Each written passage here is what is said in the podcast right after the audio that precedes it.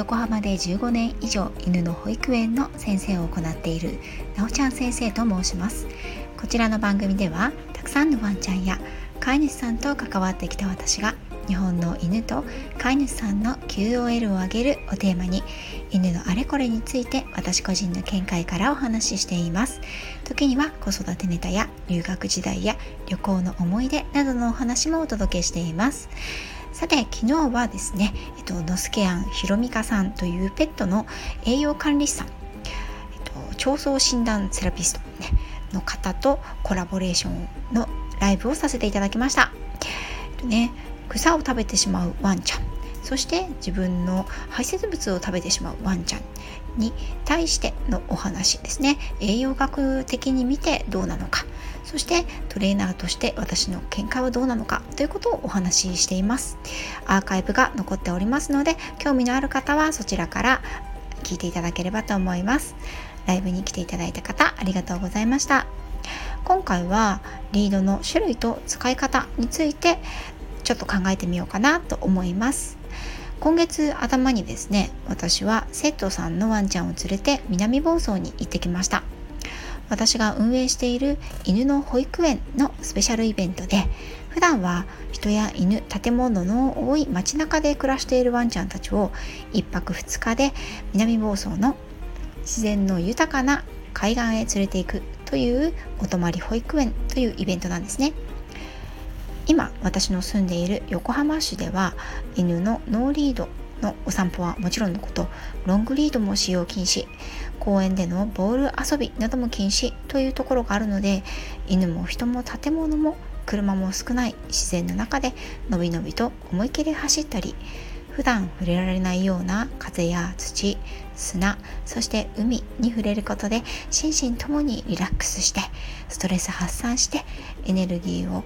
十分に充電してほしいなと思って定期的に行っています。さてここでですね皆さんにお伺いしたいんですが皆さんはお散歩の時にはどんなリードを使っていらっしゃいますか？実は私はですねいくつかのリードを使い分けています。このお泊まり保育園の時にも120センチ3メートル5メートル10メートルのリードを用意していました。車から宿泊施設建物やドッグランの移動時は120センチ。少し建物や草木がある場所では3メートル。広々とした原っぱや海岸。砂浜でのお散歩は5メートルから10メートルのリード。というように使い分けをしていました。ま素材はですねナイロンとか布が多いですね。120センチ程度だと革もあるんですが小型犬ではナイロンの方が重さもなくてしっくりくるし濡れたりしてもねあの扱いがしやすいんですよね。普段のお散歩でもプライベートでも私は標準の長さまあ標準で多いかなと思うのが120センチのリードなんですけれどもその長さはあまり使わないんですね。個人的にはちょっと短いなと思っています。うちの犬は4キロ未満の小型犬なんですが180センチのものを使ってます。小型犬だと特に体が小さくて彼らのリードの付け根と飼い主さんとの間に距離がかなりできてしまうので120センチだと少しワンちゃんがね飼い主さんから離れるとすぐにリードが張ってしまう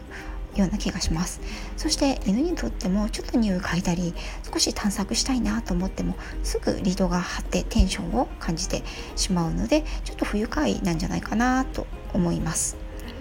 私はお散歩中にはなるべくリードがピンと張らないテンションがかからないということを意識しています。リードが張らないようにして歩いているワンちゃんにとってはですねリードが張るということは一緒に歩いている人と何かコミュニケーションがうまくいってないぞというサインになるそれが目的なんですね。もちろんリードが張ってしまうってことはね往々にしてあるんですが張ったままの状態が続かないようにということは心がけています。意外と知られてないんですがリードをぐいぐい引っ張るワンちゃんは飼い主さんがリードを引っ張り返すことであのバランスが取れないのでより引っ張るようになってしまうんですね。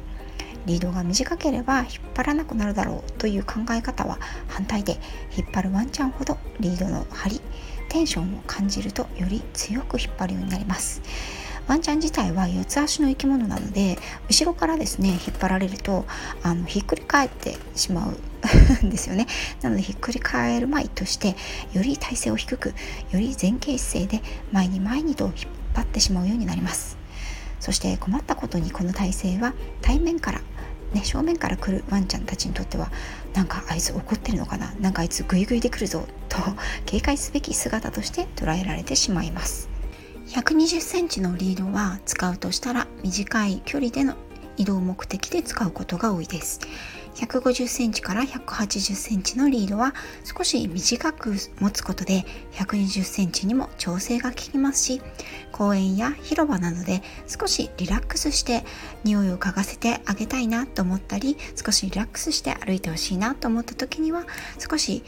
長く目に持ってですね余裕を持たせることができます。目的地が公園や広場など危険が少ない場所であれば2メートルから3メートルのリードを使用します。普段の犬の保育園のお散歩でもこのリードを私はお散歩に使っています。最初はですね公園までの道のりはリードを短くして歩き目的地に着いたらリードを少し長めに緩めていいよ好きなように歩いておいでっていうふうにお散歩をしています。ワンちゃんの行動によってリードを長くしたり植え込みや木に引っかからないようにそして狭い場所や車道脇人や子供が通過する場所では短くして歩いています。5メートル以上のリードは街中で使用する場合には注意が必要ですね。さばきにくくなるので8メートルから10メートルのリードはかなりの広さ、それも障害物のない広さの時に使えますが、だいたいですね、10メートルのリードを持ってもいっぱいいっぱい離れて走り回る子っていうのは、まあ、おもちゃとかね、あのボールとかを投げなければあんまりいません。慣れるということもありますが私は180センチから、うんと、3メートルぐらいのリードを愛用しています。ちなみにですねあの伸縮性のリードがありますよね。カチッとあの止めるタイプのものですね。そちらはね使っていません。過去ですね使ってみたこともあるんですけれども、うん、あのリードの持ち手持つところでねワンちゃんの動向を感じることができなくてあのうまくコミュニケーションが取れないなと感じてそれ以降使っていません。また伸縮リードの事故も何件も聞いたことがあるのでリードを通してコミュニケーションが取りやすい普通のリードを使って場所や状況によって長さをコントロールしたりリード自体を変えています。たかがね50センチ程度と思われるかもしれませんがワンちゃんにとってはその距離は大きなものです。本来ならばリードがついていない状態でも一定の距離を保ってワンちゃんがついてきてくれるといいですよね。そのイメージを持ってみた時にあなたのリードは長すぎですか？短すぎますか？短いなと思う時長いなと思う時犬の行動人の行動によってもその長さはある程度伸縮自在にできる方がいいと思うのですが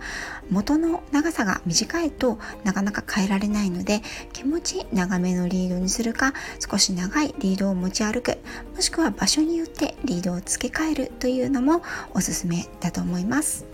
お散歩は排泄運動外界の刺激を受けるという目的の他に飼い主さんとの重要なコミュニケーションな時代時間でもあります。どうか愛犬ちゃんと楽しいお時間をお過ごしください。最後まで聞いていただいてありがとうございました。